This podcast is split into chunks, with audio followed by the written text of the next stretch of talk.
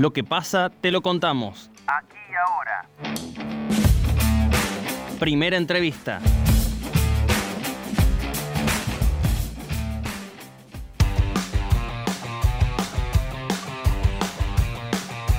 El agua es un ciclo hidrológico que en América del Sur ha sido dañado irreversiblemente. La vitalidad y la permanencia de ese ciclo tiene directa relación con los cursos del agua y el río Paraná experimenta su menor nivel en 77 años. Estamos en comunicación con Daniel Berseñasi, referente del Foro Ecologista de Paraná, para conocer cuál es la situación y por qué se da esta dramática bajante del Paraná. Berseñasi, bienvenido a Noticias al Toque. Javier Sismondi y Susana Álvarez lo estamos saludando.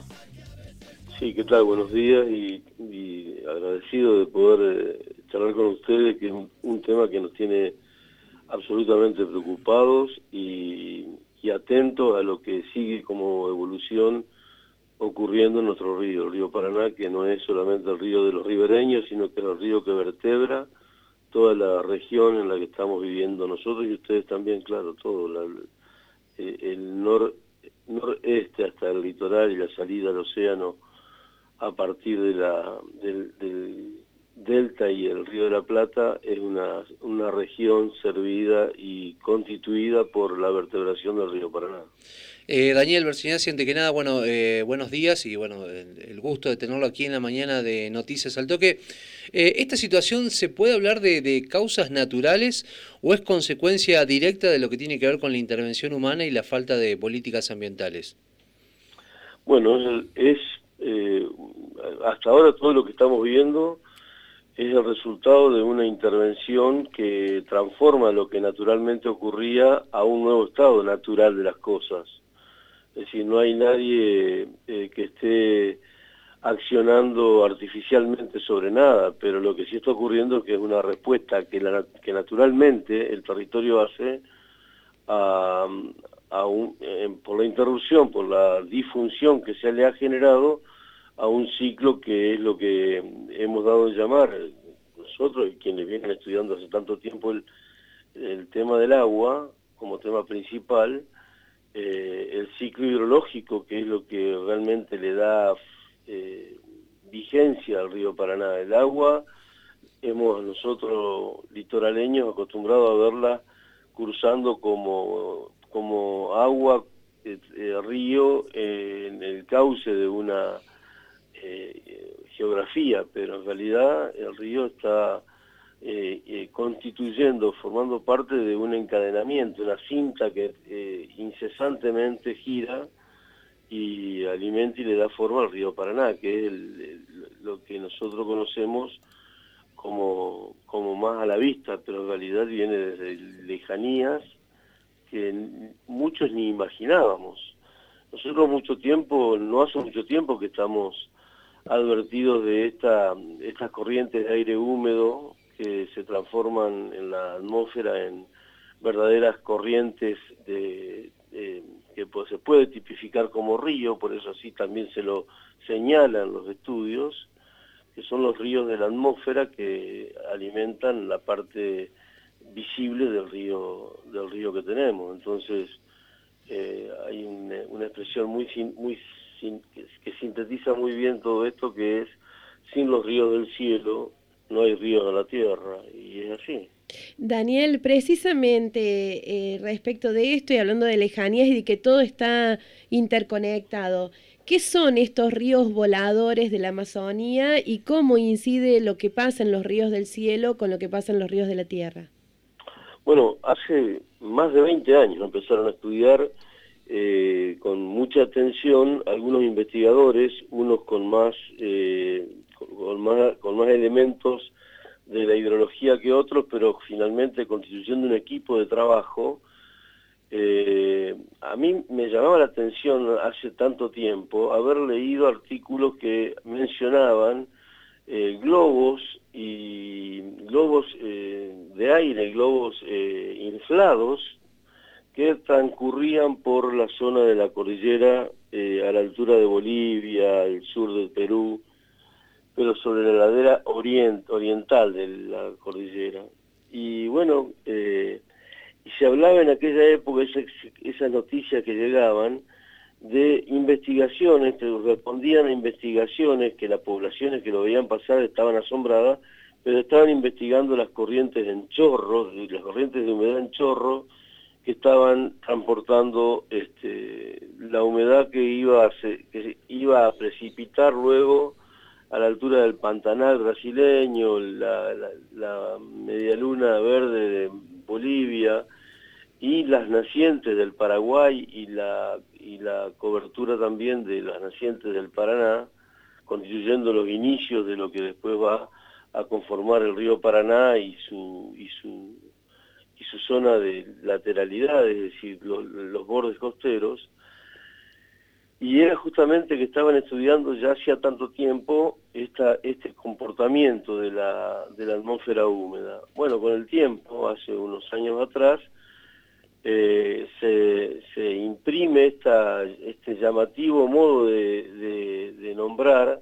a esta humedad atmosférica como los ríos voladores. Los ríos voladores, rápidamente para entender, son las humedades del Atlántico que los vientos alisios, los vientos permanentes que tienen a esa altura del trópico el planeta, en nuestro caso en el continente, empujan la humedad atlántica que a la altura del trópico es muy, muy cargada de humedad hacia la zona de la eh, selva amazónica, en donde en un ejercicio de, eh, precipitación y vapotranspiración de, la selva, eh, ejercitan un ida y vuelta de esa humedad empujada, sigue, sigue hacia el lado de la cordillera, choca con la cordillera, con la, con la pared de, alrededor de 5 o 6 mil metros, allí va depositando una parte de esa humedad y otra continúa al empuje de estos vientos hacia el sur, eh, recorre la, la, ladera oriental de la cordillera y a la altura de Bolivia hace un ingreso hacia el sureste del continente por el mismo la misma presencia de la cordillera y, es la que precipita esa humedad al Pantanal, al, al, a la zona matogrossense, que también ha sido muy deforestada y también allí hace una retroalimentación esta humedad atmosférica, y a las nacientes del Paraná, Paraguay, que son los que conforman después en un encuentro de confluencia de ambos ríos, de las nacientes de esos ríos y las zonas altas de la cuenca, el río Paraná, que es el que pasa a nuestra altura, yo soy de la ciudad de Paraná, conformado como el Paraná medio, luego el Paraná inferior con el delta y, el,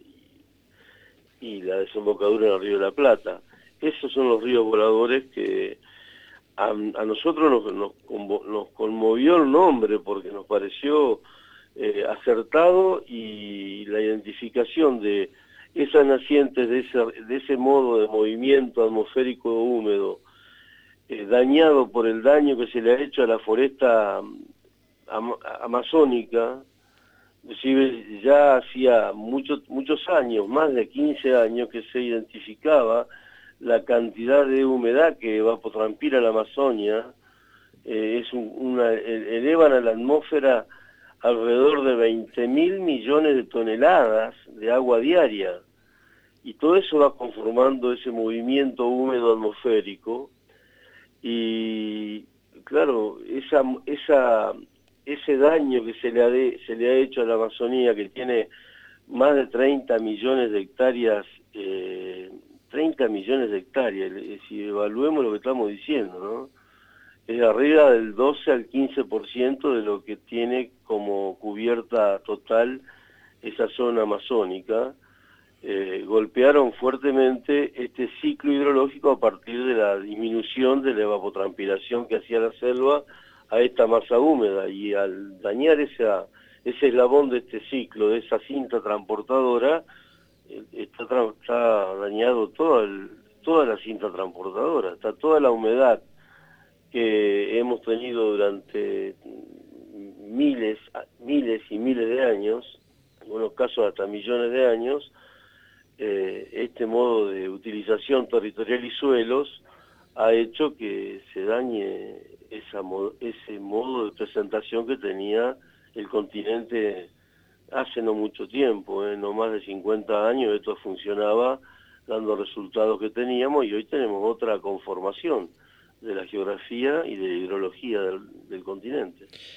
Daniel, ¿se espera que la situación eh, se agrave en los próximos meses, sobre todo teniendo en cuenta la, sequía esta importante que hay en Brasil, pero además también eh, con el funcionamiento que están teniendo las represas ¿no? en, el, en el país vecino también? Sí, sí, bueno, eso hace un aporte además a este, a este problema, pero bueno, el, vaso de las represas una vez lleno eh, comienzan a, a, recuperar el flujo a partir de la liberación del agua después de turbinarla. Pero, pero también eso hace su aporte a esta, a esta artificialización del caudal del río. Si nosotros ahora dependemos de que haya un pico decreciente según las lluvias que acontezcan arriba de los vasos de las más de 30 represas que tienen arriba de Yacyretá, Yacyretá, agua arriba en el Paraná, y podemos estar en una bajante y en una, semana pasar a una creciente. Pero eso sería mm, de una transitoriedad total, porque eh, la escasez de agua también en los ríos de las nacientes del Paraná, donde está represado el Paraná, eh, también se va a mantener. Esto se va a mantener por la con lo que estamos diciendo de la ruptura de la humedad que entra al continente a partir del empuje de la humedad tropical del Atlántico. Eh, y esto se sigue estudiando, pero esto está, está estudiado hace 20 años ahora y en los últimos 5 o 6 años con mayor intensidad por, la, por el impacto que va teniendo esta deforestación, no solamente en la Amazonía, en la zona del Pantanal eh, paraguayo, brasileño, hay arriba de 6 millones de toneladas, de, de, toneladas, 6 millones de hectáreas de, deforestación. Y nosotros en, el territorio argentino tenemos también una cantidad enorme de, pérdida de bosques que son también eh, evapotranspiradores que sobresaturan la atmósfera que después se hacen lluvia. Como lo dice, como dice la zamba, el Paraná es una zamba, hijo de las cumbres y de las selvas y el río es eso, es, parte de un ciclo mayor en donde la expresión de, líquida que vemos es una expresión eh, apenas de un ciclo de, un ciclo mayor. Y acá lo, lo más preocupante, por lo menos para quienes vivimos del río Paraná, como proveedor de agua de consumo, es que las, las tomas de agua han quedado por por arriba, las bocas de succión ha quedado por arriba del nivel del río. Entonces acá en Paraná, por ejemplo, se ha hecho un, un para fabricar una suerte de vaso al cual hay que llegar a llenar, a darle nivel para poder alcanzar el nivel de toma eh, mediante bombeo. Si se bombea desde donde está el nivel ahora, el nuevo nivel del río, a agua hacia adentro de la, del vaso que, hasta lograr tener un nivel de succión suficiente para poder enviar a la planta potabilizadora y mantener el nivel de consumo que no llegan a hacerlo porque hay una restricción y un cuidado que siempre debimos tenerla, pero no obligado porque no hay agua. Entonces, con un agregado y con un agravante, Acá el, doctor Damián Marino de la Universidad de La Plata investigó hace unos años atrás con su equipo de laboratorio eh, la presencia de químicos en el, en el curso del río Paraná, en 23 puntos, de los cuales 17 dieron positivo con presencia de agroquímicos. Con lo cual el vaso y, la investigación se hizo sobre bordes costeros, sobre barros de bordes costeros es decir, que ahora el vaso lo estamos llenando con barro, ya no es todo el caudal del Paraná, sino que es una eh, concentración que hacen con el envío de agua de borde costero adentro de ese vaso. Ese vaso está cargado ahora con, con barro que estaban ya señalados como contaminados, por lo menos con tres agroquímicos, uno de ellos por supuesto el glifosato. Entonces, como esas son determinaciones que no se hacen para la distribución del agua de consumo después de ser potabilizada, estamos seguramente consumiendo, porque no se ha investigado eso acá en Paraná, estamos consumiendo agua ahora concentrada respecto de la concentración que determinó el doctor Damián Marino. Y, si, si, queremos seguir el anclado en la en, la observación con preocupación enorme y casi escandalosa, la municipalidad que tenía un laboratorio excepcional de análisis de agua, con un eh, técnico de laboratorio, con un licenciado en química excepcional, que era el doctor Marcelo Carot, eh, fue desmantelado ya hace unas décadas, un poco más de, sí, 10 años aproximadamente, y hoy el agua de Paraná, cuando se le pide a la municipalidad algún tipo de informe,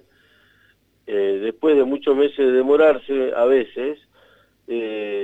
está siendo realizado por la Cámara eh, arbitral de cereales. Es una institución que eh, habitualmente se expresa en contra de quienes reclamamos por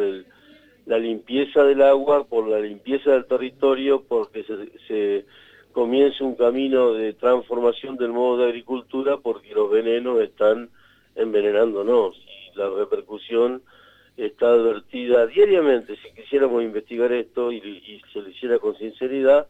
diariamente se advierte este daño en la,